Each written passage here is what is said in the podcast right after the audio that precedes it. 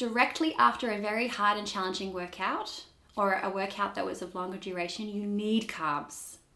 When your adrenaline level is high, you cannot break down fats and proteins. When your stress and your adrenaline is high and saying run, your body needs those carbohydrates because they're quick and then you can run away. Hello and welcome to Soul Food. My name is Katharina Minwegen, and in this podcast, I want to take you on a journey.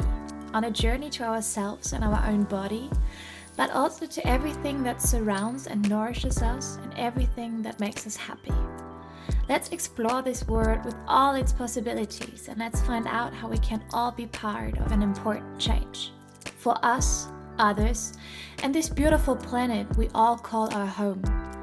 Once per week, I'm sharing my own thoughts and interview wonderful people who will inspire us with their ideas and their knowledge and invite us to think outside the box.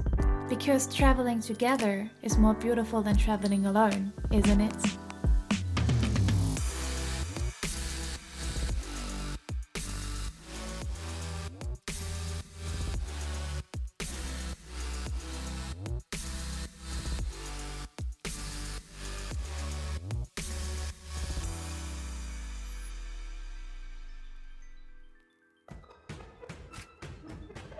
Hey, and welcome back to Soul Foods. So, today's episode is the second part of the interview with the wonderful Sam. She studied nutritional medicine and Western herbal medicine, and today we will be talking about sports and nutrition. We will talk about the most important nutrients our body needs when we work out. We will talk about meal timing and about how incredibly important our digestion is. And as every week, I have a little quote for you. Kobe Bryant said, Everything negative, pressure, challenges are all an opportunity for me to rise. And that is not only true when it comes to sports and the goals we may want to achieve. Everything in life is a question of perspective. You can always choose between seeing the hard part or the chance for growth and change. And that's a process. And yes, it can be quite uncomfortable to get out of your comfort zone. But in the end, Life is so much more fun when we allow ourselves to grow and lift each other up. Sports and nutrition. I mean, I think in general, people who do a lot of sports, most of them might be into nutrition already. But what would you say in general if we do sports I guess there are some nutrients we need to focus on or our body needs when we when we move. What kind of nutrients should we take care of hmm. a bit more? Where should we put our focus?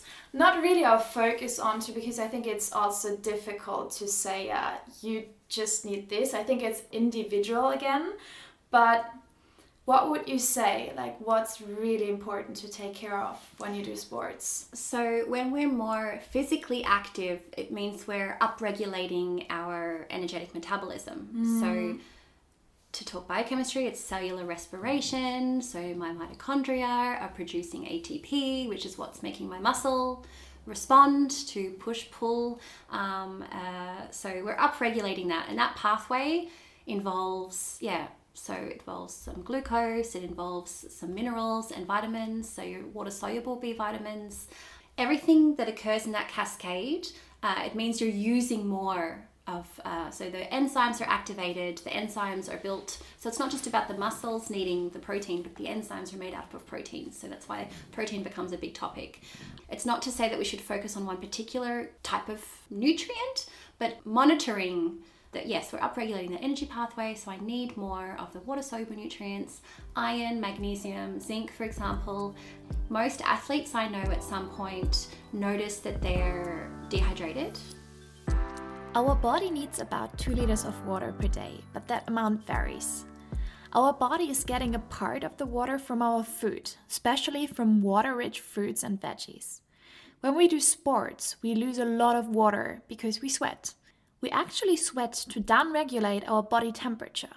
While doing sports, you can lose between 0.5 and 3 liters per hour. So, especially when you do high intensity workouts, you should make sure to drink enough. Um, they're also getting the connective tissue breakdown um, that I talked about uh, previously. Um, so their nails will be breaking, or they'll notice indentations on their tongue, or their skin, or their hair. Um, their hair will be getting a bit dry, their skin, whether from doing sports outside in the environment. So it's all to do with that cell turnover. So mm. you're more active. That's why I like working with athletes is that the cell turnover is quite quick. So you need to nourish that, but you also know pretty quickly when you're missing something. So uh, mineral wise, there are specific symptoms that are often matched to certain nutrients, but the truth is no nutrient functions alone. Mm. Um, so in terms of that, colors. So water soluble nutrients come from vegetables and fruits they do come from other sources, but predominant sources are these water rich vegetables and fruits, and they in themselves are often uh, great sources of these nutrients that we are frequently depleting when we're engaging in very high intensity or duration uh, sports. So, a lot of the athletes that I work with, we talk a lot about those and um, vegetables and uh, uh, lentils and uh, uh, nuts and seeds that are quite concentrated sources of minerals um, are a frequent occurring topic. Definitely, they are the sources of the, the micronutrients and antioxidants. Now we're already talking about protein. Um, I think that's such a that's such a common question. I mean, I'm vegan, so that's a very common question I get. Where do you get your protein from? Why is protein so important? What do we need it for? So, I mean, we use proteins to build things. So, mm. yes, muscles in sports is the most common association, um, but we use them to build enzymes. Um, the enzymes that break down our food are made up of proteins. Mm. Um, the connective tissue that makes up our skin, uh, our hair, our nails, they're all also made up of proteins. And um, certain nutrients are very important for helping the proteins link together. Um, so often, a lot of protein supplements contain zinc to help the chains basically link together. But the truth is, with protein, uh, we will get protein in our foods because the plants that grow they are also made up of proteins with the connective tissue. So we will get amino acids uh, and we will collect them over the day based on the foods that we're eating, and our body will prioritize what it needs to do with those amino acids based on our activity. There are 20 different amino acids, and 8 of them are classified as essential. That means they cannot be made by our body and must be obtained through the diet. Especially plant based protein is often incomplete, which means it does not contain all 8 essential amino acids. But we do not have to get all of them in one meal. So, when you make sure you eat a large variety of different plant proteins, you will be able to get all the essential amino acids your body needs.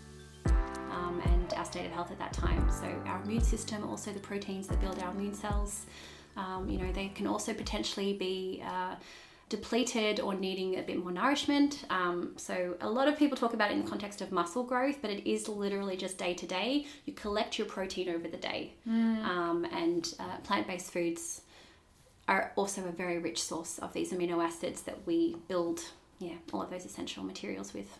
But how much protein do we actually need, and can we? Is it dangerous to eat too much protein? Yes, it is dangerous to eat too much protein. And if you listen to your body, mm. it's very hard to eat too much protein unless you're consuming artificial sources that your body's not able to respond to and give you the feedback for. So if we take protein supplements, if we're taking capsules, if we're taking powders, um, you're, you're bypassing a lot of senses where the body would be able to regulate and say, oh, that's too much, or that's not the right form for me. Um, so there's a risk there, but if you were eating foods your appetite would regulate the volume of protein you're consuming. You wouldn't be able to eat that amount of lentils or meat or eggs or dairy products. You physically wouldn't be able to eat it.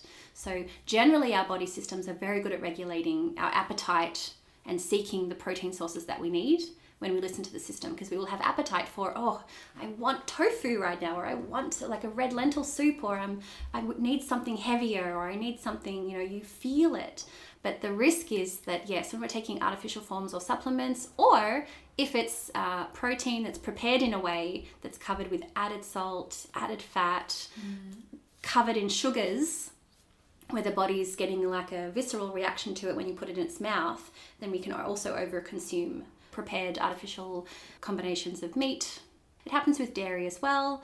Your body's like, oh, I got the fat and the sugars, you know, the consistency. I'm I'm loving it.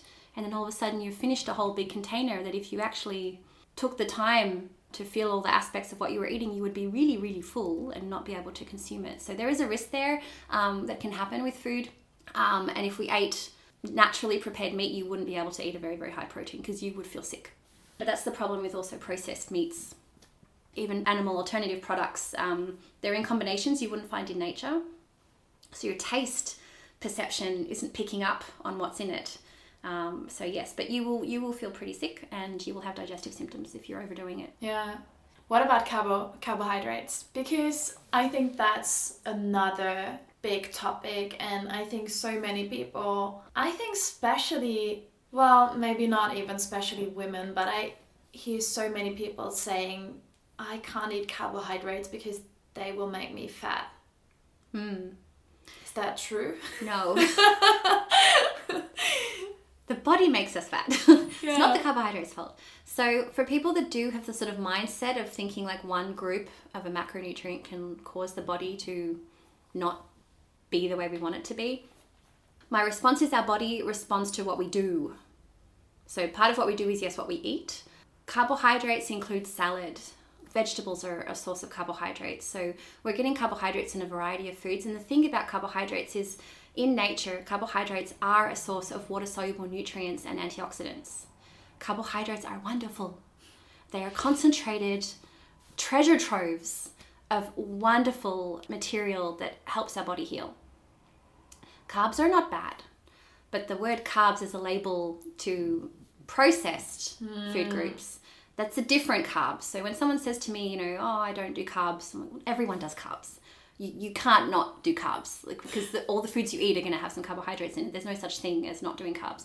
But for those who are doing uh, diets that are sort of very low portion uh, keto style you can lose a large amount of weight um, in a short period of time but there are other consequences.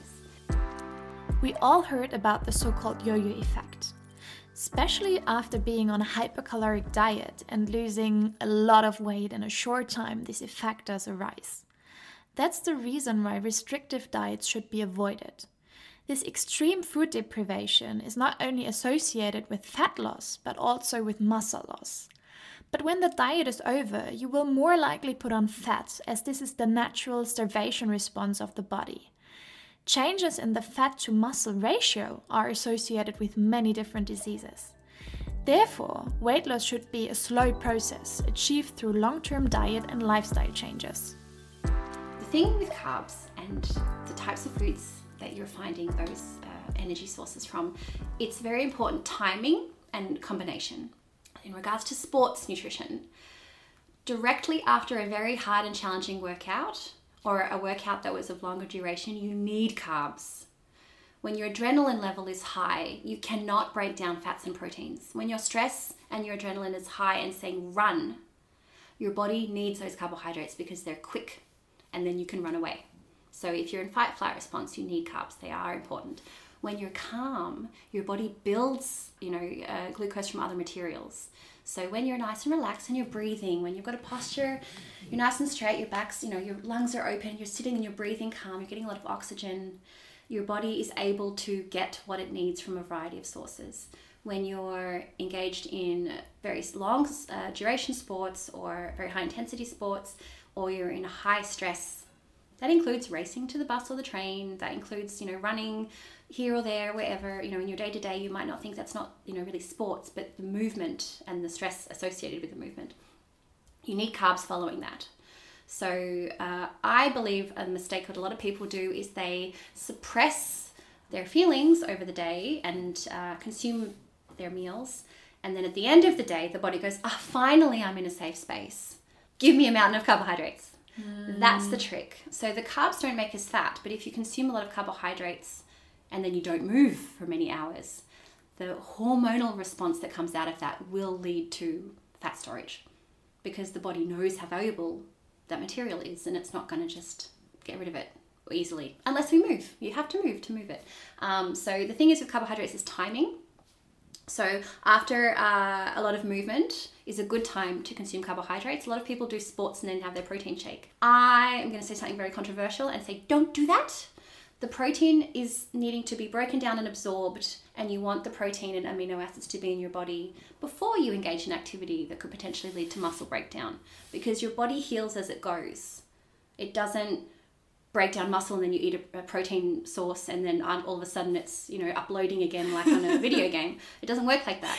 Your body has the amino acids it breaks it down into the pieces that it uses to put together what it needs. And as you're training and as you're doing whatever movements you're doing and, and, and sprinting here and there your, your body is getting injured and healing as it goes if you're going to have a protein supplement or a high protein meal i would not do it after the workout i would do it prior and then allow your body the time to get the material into a form that it needs to be able to quickly access it and do its best work. So I would say if you're engaging in sports in the afternoon, um, you would put the higher protein foods earlier in the day, breakfast, lunchtime, when you can sit and eat the meal properly. If you're engaging in sports early in the morning, focus on your dinner and add some more protein portion to your dinner because that protein is what's fueling you know your adaptation uh, in the training the next day so over several hours I would recommend that. So in a, in a window, at least two and a half to three hours prior to sports, I would do the higher protein portion up to 12 hours.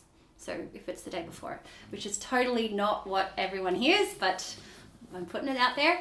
And uh, carbohydrate wise, I would put the carbohydrates directly following the sport. So if you're doing a lower intensity sport, you can do it high intensity, but I believe it's more efficient to do a sort of lower intensity, longer duration, um, and you can do that fasting because you can breathe. As long as you can breathe, you're doing aerobic respiration, you have oxygen, you're breaking down fatty acids for energy. If you run out of fatty acids, you can also use protein for energy. If your blood sugar is getting low, your body's always going to maintain the homeostasis, that it has sufficient blood sugar. And if you don't, you will feel sick and hungry. Generally, you will feel hungry before it gets too low. People do suppress that feeling, but your body does tell you, ooh, alarm bell, I'm not quite getting enough of it. And usually, if you don't consume the energy source, your body will just slow down. You can't go that fast. You can't do that interval without feeling dizzy. So, your body will force you to slow down so that it can get what it needs from other sources. Um, so, I would put the carbohydrates at the end of the training session or the high movement. So, if you're running to work in a meeting, have a little bit of something sweet like after you've done a sprint to get there on time have something in your bag, a piece of fruit, some berries, you know, some fennel. I talked about earlier. So like that's also a carbohydrate. So it doesn't have to be chips and the sweet things. It can also be some fruit and vegetables, something raw, because then it gives, it gives you the water. Mm. if you're running and you're sweaty, anything that contains water as well is going to be beneficial and make it easier to absorb the nutrients out of it. Um, put them earlier in your day, and you'll gradually notice that uh, you don't crave carbohydrates as much in the evening. But put the carbohydrates where your movement is. That's the only issue I have with carbohydrates. It's just put in the wrong place. Mm. They're not bad. But if you're sitting down and your body's finally relaxed at the end of the day and you're consuming the chocolate and the chips and the things that are crunchy and melting in your mouth, and then you're still after, that's a very confusing message. It happens because finally the cortisol is down, finally the adrenaline is down, the body goes, ah, I'm in a safe space. Mm. Now that I'm in a safe space, I can actually digest and taste and experience food, you know, rather than rushing to scoff it down. I know I have the time now that I can just sit with it. The problem is also that we're so tired, usually by then it's too late, and the body goes, I don't want to eat anything that I have to prepare. It's like mentally we say that, but also the body says, mm, just whatever, whatever. Give it I've, to me. yes, I've been deprived all day. Mm. I've been deprived all day. Just give me stuff that's going to melt in my mouth so that I don't need to digest it. Mm. So the chips melt in our mouth, the chocolate melts in our mouth, the, the little snack things that we grab out of the cupboard and just open, the food industry makes it to melt in our mouth. Mm. And then the serotonin rushes in our brain, and we just go, oh, that's better. But if we actually put the foods that help us feel like, ah, earlier in the day, the feedback system craving that food wouldn't be as highly activated at that time. So I've done this also with a lot of clients where you know they said oh i need this particular type of food that i would perhaps say it's not necessarily healthy but i would never deprive someone of something that helps them feel well but i would shift it hmm. And the thing is, they'll eat a smaller portion of that food at that time of day, and then later in the day, they'll feel like, oh, I don't actually need as much, or I'll just have one. I don't actually need five, or I'll, you know, just have a piece. I won't have the whole container full because I, I feel fine. Actually, I already got what I needed earlier. I, you know, so and then and then you notice you. Uh, I had people do this with drinks. Actually, I know we're going to do short of time, but very good example I have in this for carbohydrates is my husband. This is a funny story. When we met, he loved Apfelschorle, a liter and a half a day, Wow, And that's a lot. and a lot of coffee. So six coffees a day, Apfelschorle and coffee. So no breakfast. And I introduced the idea that actually water, like Apfelschorle with the blood sugar and the water, and they're not having a proper meal, Many studies showed that fruit juices have a negative influence on our health compared to the consumption of whole fruits. The problem is that during the manufacturing process, the fiber and many other nutrients get lost. Also, fruit juices contain a lot of sugar, and the blood sugar levels rise very fast after drinking them. That is one reason why people who consume a lot of fruit juice have a higher risk to be diseased with diabetes type 2. Water and unsweetened teas are always the better choice.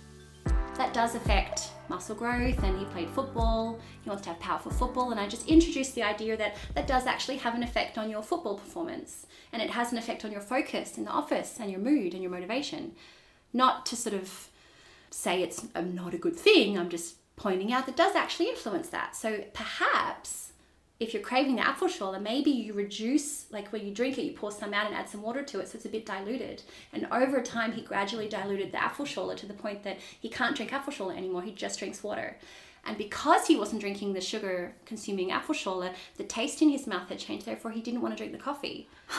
So Wow. instinctively, he stopped drinking the coffee and just had one a day after breakfast instead of the six over the day. And the side effects of that were he had more endurance of football, he woke up fresher and had appetite for breakfast, he didn't eat as many carbohydrates in the evening, and he lost weight. Which for my mother-in-law, she is now when we visited his mother. So after a period of three months of this transition phase, he'd lost ten kilos. He was much more physically because his diet had changed and he was playing football with more energy. His posture had changed. He was looking more built and more healthy. He looked very different. Wow. And her response when he knocked on the door was, What happened in three months? You look totally different. He just said, I started eating a bit differently and drinking a little bit less Apfelschorle and now but it's just planting the seed of the motivation. It's not about the diet. It's not about but it's about your performance. Your performance at work, your performance at sports, your performance over the day and how productive you are and things that you're passionate about and able how much energy you're able to contribute to that. You just plant that little seed. And the sugar consumption it was a revolution. It completely changed just because he wasn't having that sugar input so regularly over the day. It completely changed. That's impressive. It was very impressive. You talked about digestion already. How important because we can eat the healthiest food. If we can't digest it, Mm. Then it can be the healthiest food, but it would still not do its job. We don't get what we need, yeah. So, how important is our digestion? More important than our diet. uh, yeah, very, very important. So um, there should be a lot of a st- stomach, uh, stomach appreciation. And uh, one of the best ways we can appreciate our stomach is to chew our food and to eat food that we need to chew. So having a look at how many things we eat that melt in our mouths and try to switch that out for some things that we have to chew.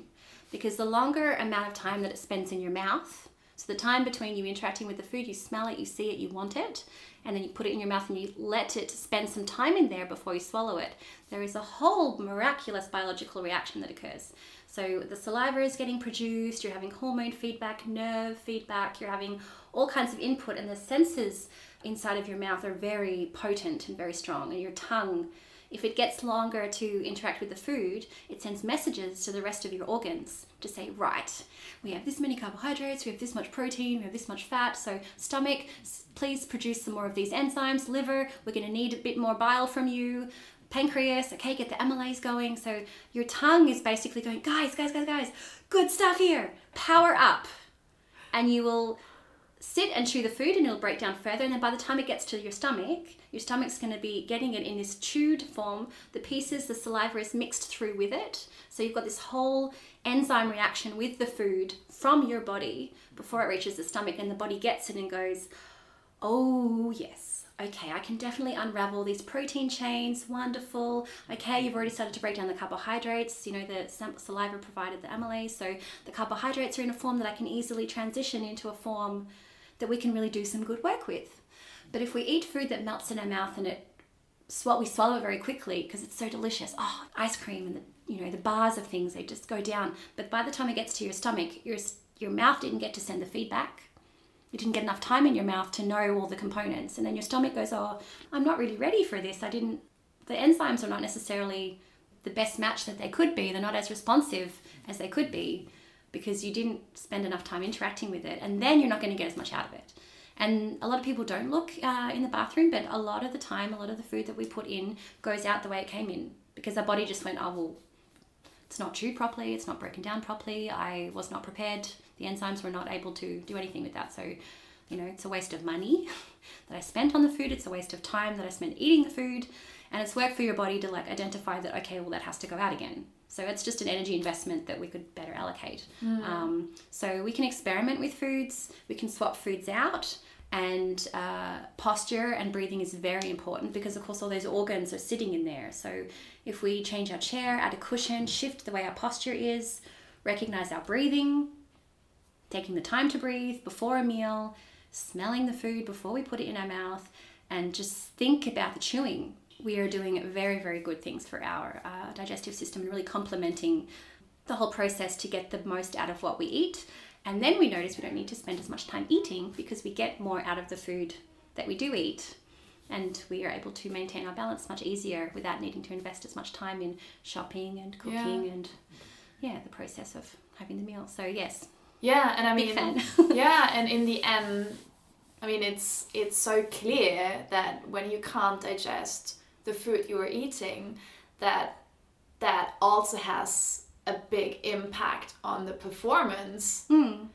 because of course i mean you can do sports but if your body is not getting the nutrients it needs yeah. then yeah it's a lot of work of, yeah. Um, of digesting the food that takes up a lot of energy yeah um, but then yeah you're not getting what you need and then you're taking the supplements um, mm. um, which are also not necessarily the best form because there's a whole dynamic of interaction with the nutrients and the taste and the flavor and the enzymes. Mm. So, where we can, we should get it from food.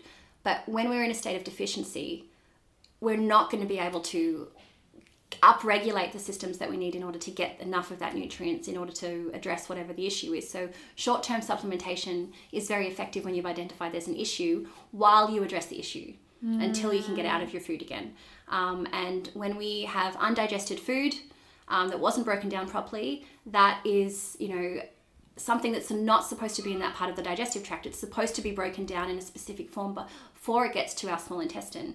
And then you have all this issue of dysbiosis and uh, leaky gut and all the topics of microbiome that we hear a lot about affecting our immune system. So the material we're putting in our mouth, if we don't give our body time to do its best work, it actually becomes the, the source of injury because we didn't allow the system to yeah do its best work and prepare for what was coming and that also makes a lot more work for the body to filter out what is potentially harmful and what's not and then you're upregulating your immune system developing allergies mm. mood sleep disturbances um, yeah and then a lot of that can come from just i didn't eat anything to chew or i wasn't chewing my food properly and yeah, and how yeah. important are breaks between meals because we talked exactly. about that as well. Exactly. I mean, we all constantly I feel like especially when you are working when I'm at the office, it's always like there's always something around. Mm. Like it's either chocolate or some nuts or whatever. But how important is it to have breaks between your meals? So you've got to let the stomach get it. In, it's called a bolus that the body gets the uh, the food into a specific form that has to have a specific pH in order to move into the next phase of digestion. So if you're constantly eating, you're constantly reintroducing new material into that mixture.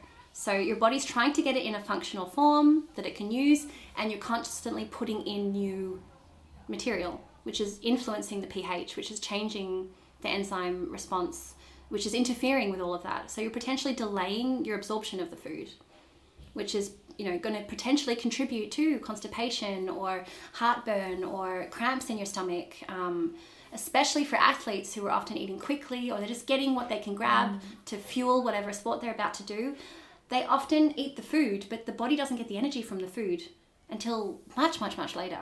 And it's not actually fueling their sports, and they're not getting the most out of the time that they're investing in training. So for me, it's a lot about working out what's going to be most efficient for people. So if I don't have anything with me and I'm in a location where I have limited options, I need to know my options. So where can I buy something? What's the next best thing? Mm. And so if I'm caught off guard, then I know where to go and I know my body and how long it's going to sit in my stomach and how long I need to digest it. Do I need half an hour? Is this a food that I can just sort of swallow and absorb and it melts in my mouth and I know what effect it has on me? Or do I really have the time that I can invest and sit and have a proper meal, maybe two, three hours before the sports and don't have any pre sport? because I know I'm adequately fueled. I've experimented a lot myself with this, doing marathons and half marathons and 10Ks and testing my time based on my pre training meal, my pre training uh, dinner. Mm-hmm. Um, and I have a lot of athletes who have digestive issues because of the stress, because of the rushed eating, because of the lack of chewing, um, because of the protein bars and, and, the, and the material that they're just buying pre-packaged but they're you know they're also working they're also you know mm. got families and they're definitely time pressed even though we are time pressed, we should always think about that, especially when it comes to sports, we want our body to perform. So, how can we think it is performing in its best way possible if we do not nourish our body the best way possible? When I go grocery shopping, I really try to ask myself what would be good for my body? And that does not mean that you have to stop eating chocolate or other unhealthy things because we also have to nourish our soul. It is just about the awareness behind it. It means that their organs are not able to do their best work, which means they're not getting the nutrients out of their food that they need, um, which is a lot of energy work for the body to do break it down and eliminate it. Plus, then they need to invest in supplements and things to make up for what's not working in the process. So, a lot of my work is coming up with solutions for them. No one has the same there's no right way to do it. Mm. it's just going okay what's your situation? What's the environment? What have we got? And how can we make the best of it? And most people know themselves. They'll say my perfect day my perfect race my perfect training would be this scenario um, and then we collect examples of times that have really not worked where i felt sick or i you know felt fatigued or lightheaded or you know had blood pressure issues or um, you know, it was my worst race ever, whatever happened, um, that they were feeling nauseous. So we come up with the, the scenarios where we know that doesn't work. And we come up with solutions for those and going, okay, we knew that didn't work well, but if such a situation comes up again, we've got pieces that we can put in place in order to, even though it's never going to always be the best case scenario, we still know what the next best thing is and how your body processes the food. Yeah. So everyone's enzymes are different because everyone's circumstances are different. So uh, there is no pre-workout formula that's right for everyone, depending on the sport. There is no pre-workout nutrient cocktail that's right for everyone because your whole system is functioning differently from everyone around you. So we need to look at the whole package, which is why you need to have specialists really looking at things before you play around too much because the risk is you're going to do harm if you take something big away and replace it with something else without supervision, you could really hurt yourself.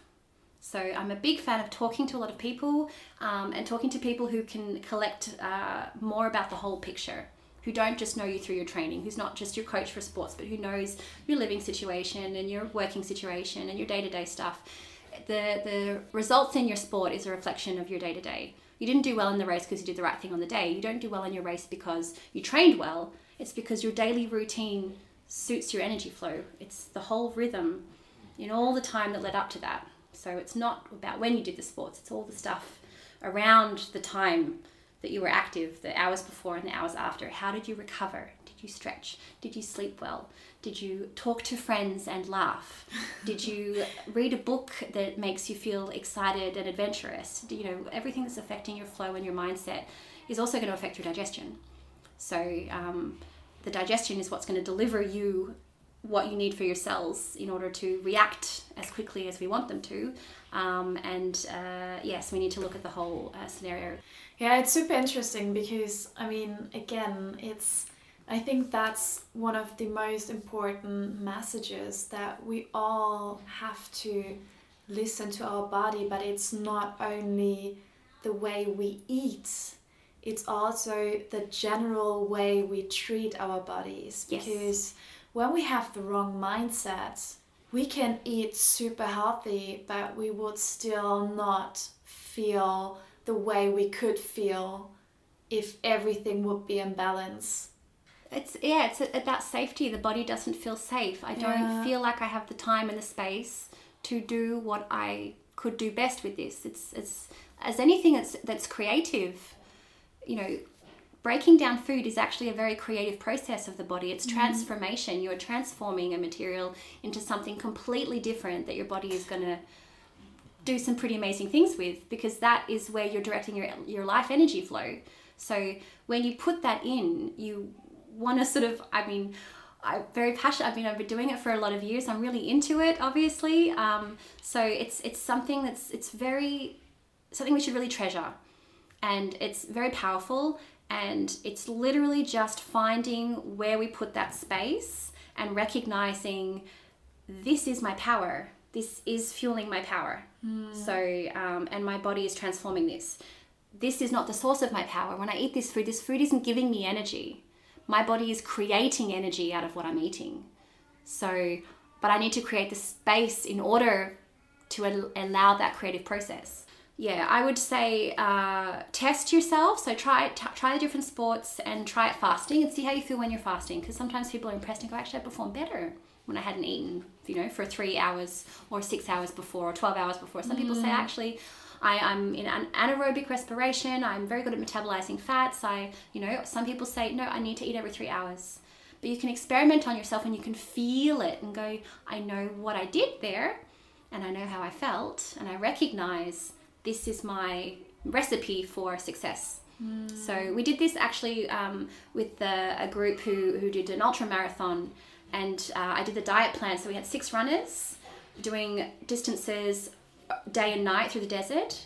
And uh, I looked at each person and we looked at potential vitamin D deficiency, protein intake, vegan, non vegan, um, preferences for different types of foods. And we came up with the what do they need to take with them. And every single person, you know, male, female, you know, tall, higher muscle mass, lower muscle mass, mass we looked at their whole condition. And every single person had completely different requirements at different times, different frequencies of meals, and we did separate packs for each person and they were completely different and fascinating and also from different backgrounds different countries um, different cultures. So we had someone from japan uh, we had uh, someone uh, from like america and uh, europe and just the different yeah the, the different energetic systems. They all break down their food differently and it takes them a different amount of time. So order to you need to experiment with that and calculate for what my energy requirement is to engage in this sport and for the duration of time that I need that energy and the pace that I'm going to be doing, how do I fuel that?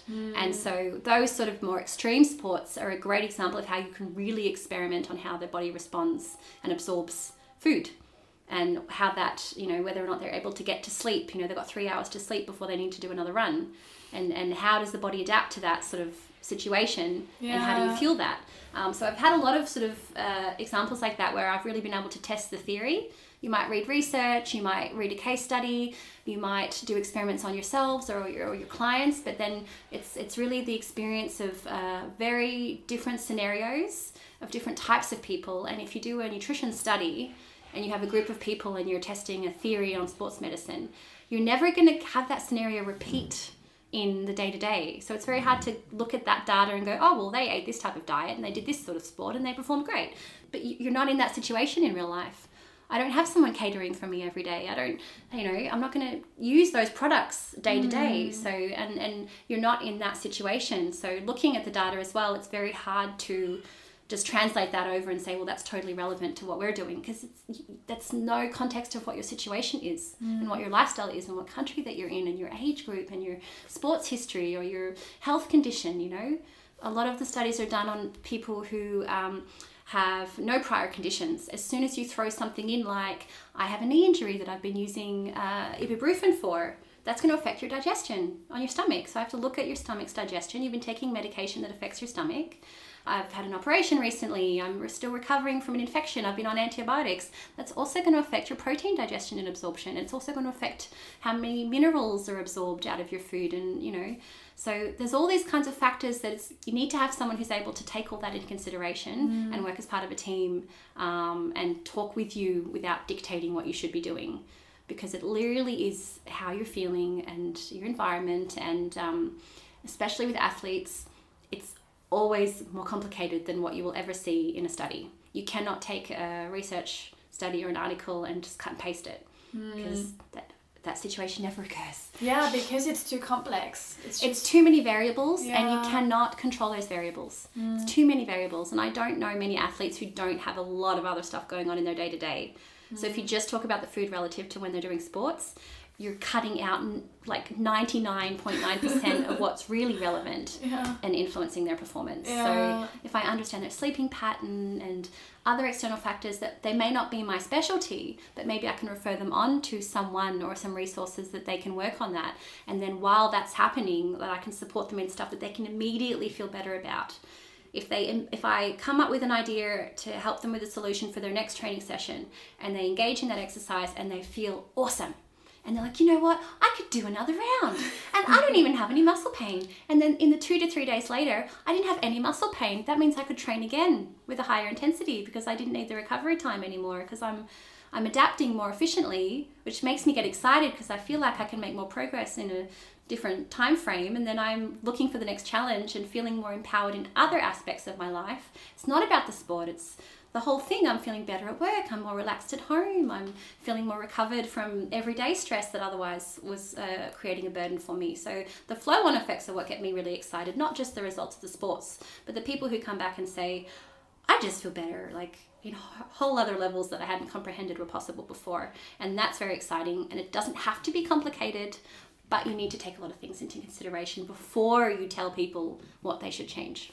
Yeah, one last question because you were just talking about muscle pain and muscle soreness is I think something nobody really likes. Mm, yeah. But I guess that food also impacts maybe the level of muscle pain we feel and after. the duration. Yeah. Yeah. How sore am I? Yeah. And how long am I going to be sore?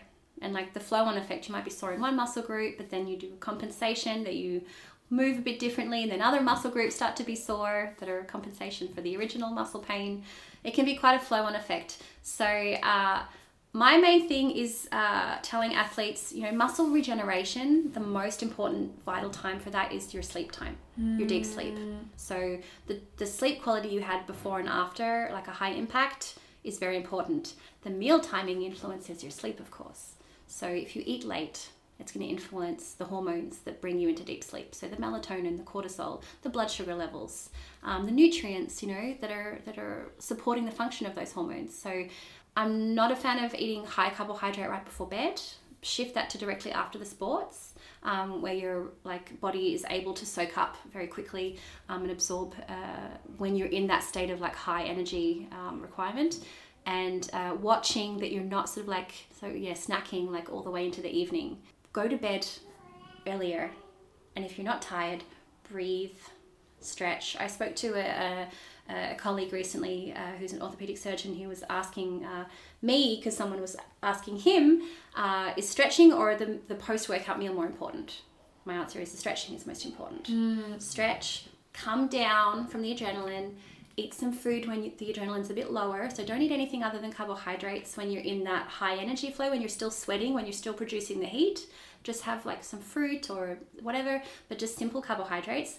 Your body comes down from the adrenaline, you start to feel calm and relaxed again. Then have a nice, well rounded, protein rich you know, good fats, you know, omega 3 source fats, um, meal full of taste where you've relaxed enough that your senses are picking up you know how it tastes and how it feels and that you can take the time to eat it and try to close the kitchen ideally a couple of hours before you go to bed. That you eat sufficient amount of food in that meal and you sit and you take the time to digest it to a point that you're not hungry for that period of time. And it allows your body to get into the state where it's able to flow into the wave um, of falling asleep. Muscle regeneration is going to occur overnight. If that transition phase was not optimal you will wake up in a lot of pain. Not to say that you will wake up in bad pain there's like good muscle pain. I'm like oh i've got muscle like muscle pains but it's productive you know it's good pain. Yeah i did that workout and i can re- i can feel the muscle growing. Yeah. it's good growing muscle strength pain. It's a happy pain. It's not obstructing my movement it's there but i'm kind of enjoying it because it's the satisfaction of knowing yeah i did well yesterday. I pushed myself to that limit and i'm feeling it in a good way. Uh, versus oh my goodness rolling out of bed is agony. I can't you I can't move. I can't I can't do the back of my shirt up, you know, kind of feeling that's not really productive. Inflammation is helpful and normal, but when you're having 2 3 days of pain that's really causing restriction in movement, there is potential yeah, injury risk with that because you're shifting how you move and you're not in balance um, and you're responding to acute pain. So, um, most importantly, in regards to nutrition, is how that influences your bedtime um, and that you're not eating food to make your muscle pain better. So you do get uh, pain relief from food. There are foods that, you know, Nutella, I have to do a name drop there, is a very popular one with a lot of athletes that I know that they're consuming a tub of Nutella. If you eat a meal that's rich in omega 3, magnesium, plant based proteins, antioxidants, and it's fresh, it's green, it's crunchy, it's seasonal, the anti inflammatory effects of that meal are better than any anti inflammatory medication you could take. In principle, we need both omega 3 and omega 6 fatty acids. Omega 6 fatty acids are pro inflammatory and are needed for wound healing, amongst other things. Omega 3 fatty acids, however, are anti inflammatory.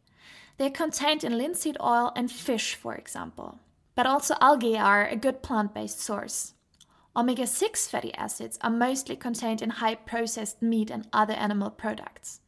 The ratio of omega 6 to omega 3 should be smaller than 2.5 to 1. But especially because of our Western diet, the ratio is more likely at 15 to 1, and that can cause severe health damage. So if you think I'm going to do a pro-inflammatory sports session, and my meal after that I'm going to have like a salad with some sweet potato and some mung beans and some lentils, and you know I'm going to do a plant, preferably plant-based meal directly after because it's got uh, the form of the protein. It's easy to digest carbohydrate, and the protein form is easier to break down for the body.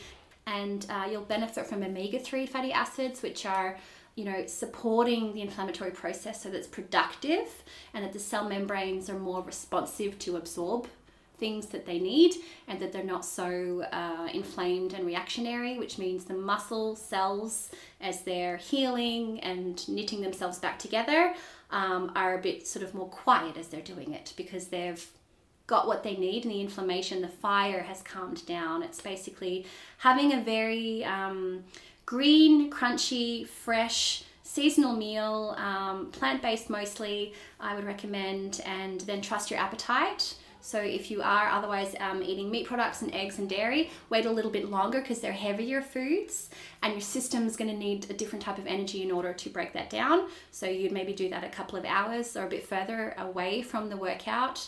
Um, and ideally don't eat those really heavy foods directly before bed because it's going to sit heavy in your stomach and it's not uh, as productive as it could be. Rather eat those foods when you can sort of move around a little bit more and not just sit on the couch after. I think we all know that feeling when Yeah. we had a big steak or whatever, and we just feel like, yes. that's that's gonna Yes, sit yeah. in my in my stomach for days. Yes, it's heavy and it often does. For a lot yeah. of people, it does sit in there for, you know, a good. I think there was a study, uh, I can also give it the link. There was a study where they examined the digestion time for women and men and the times of day, and there were certain uh, types of proteins and meals and foods. It wasn't a big study group, but it was just a good execution of like looking at how long does it actually take for my body to get rid of the stuff that I don't need after consuming that. And of course, with animal based foods, it's quite a process um, and it takes a lot of energy for the body and yeah often like plant-based foods they have a bit of a faster turnover there's a lot of fiber and it helps the body kind of sift through a bit quicker. And if you're eating animal-based foods there's a lot of volume in a small portion in terms of protein um, and other nutrients because you're eating the cells of another animal there's a lot of material in there that the body's got to unpack. And so it takes time. So it's not better or worse it just takes a different amount of time and depending on your di- digestive system it responds more or less efficiently to that based on genetic factors epigenetics environment other uh, things that you're dealing with day to day. Um, but yeah, for some people, it takes, you know, 24 hours, 48 hours, three hours. That could be just sitting in your system for days. And yeah, you're feeling a bit heavy for those days. It's literally a lot of weight that's not really doing much to contribute to your energy. It's just sitting and making your body feel a bit heavy until you're in a safe environment where your body can release it, basically. And it's good to know which foods take time. Uh, so cauliflower, um, for me, for example, is a food that I don't process very well, and it takes several days for me to get that energy out. So I, I try to avoid, especially raw cauliflower. I don't know a lot of people who eat raw cauliflower. I eat a lot of things raw, or I like to experiment, and uh, so I've I've figured out different types of foods that are animal based and plant based that I recognize. Yeah, that's going to take a long time for my system to deal with that, and therefore portion control. It's just don't eat too much of it. And just be aware that if I do, it's going to be there for a while. Yes. Yeah, and again, just experiment and find out what feels good for you. Yes. And um, I have one last question. Rituals really help me to find balance in my everyday life. So I find it really interesting to see what kind of rituals other people use to, yeah, be more relaxed maybe find that connection um, doesn't have to be a daily daily ritual but do you have things um, that help you to yeah calm down and find that inner peace Yes. Uh, so these are things that I do do regularly. I well, I did gymnastics when I was younger, so I got in the habit early of stretching. mm-hmm. So I I am very conscious of opening up my lungs. So you don't breathe just up and down in your diaphragm. You also breathe out from your ribs and out through your back. So I'm frequently, and of course, I'm busy with two kids at home, and uh, I'm working and doing a lot of different activities over the day. I make sure I check in and I open myself up. So it's very easy when you're concentrating on other people, you close down and you curve in.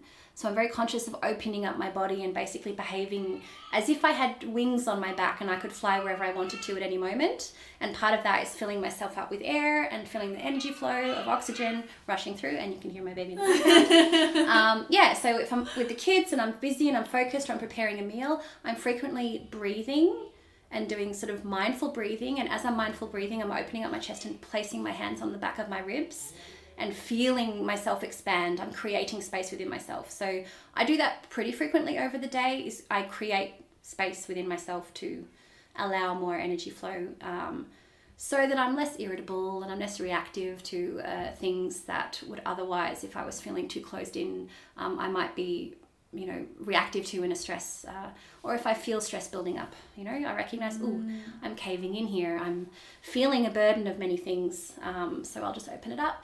Tea, drinking my cup of tea. So putting my feet up and drinking a cup of tea.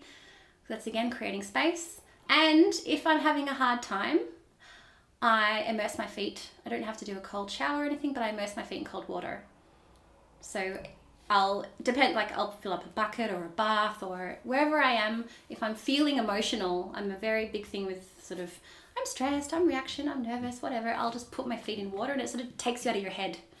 I like that. Yeah, so I'll just I'll just get a bucket of water, whatever I can do to put my feet in water. The deeper the better, but it doesn't really matter. And that forces me to be like here mm-hmm. now. And there's a lot of sensory stuff on the bottom of your feet. Yeah. So anyone who study reflexology knows, you know, the connection and Chinese medicine and the organs and the meridians. So if I put my feet in cold water, I'm back in reality and I'm able to focus on, all right, what's useful, what's functional, and I'm here and you know everything is fine no matter what. And uh, i find that also a very good emotional release. It forces you especially the cold water makes you go and that creates a shift um, that's very powerful. So if i'm overwhelmed on any in any situation if i'm overwhelmed um, that's a ritual that i find very important. And it's very easy to do because most of the time you have access to flowing water and there's a bucket or something even if it's a sink just get a little stool up and whatever and just put i just put my feet in cold water That's beautiful, and it's also you also feel